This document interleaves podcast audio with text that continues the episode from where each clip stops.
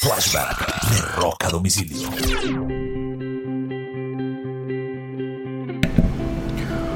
Un 11 del mes de julio del año de 1990 es expulsado de los Guns N' Roses el baterista Steven Adler por abusos de temas de drogas.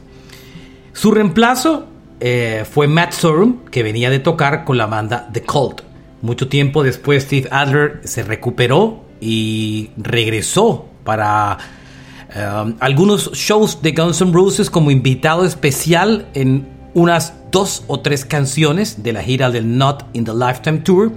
Hoy gira con su propia banda con un vocalista que canta muy similar a Axel Rose, tocando todos los clásicos del Appetite for Destruction, el disco donde él fue el baterista. Pero un día como hoy, en el año de 1990, Steven Adler lo expulsan de la banda. Este fue un flashback de rock a domicilio.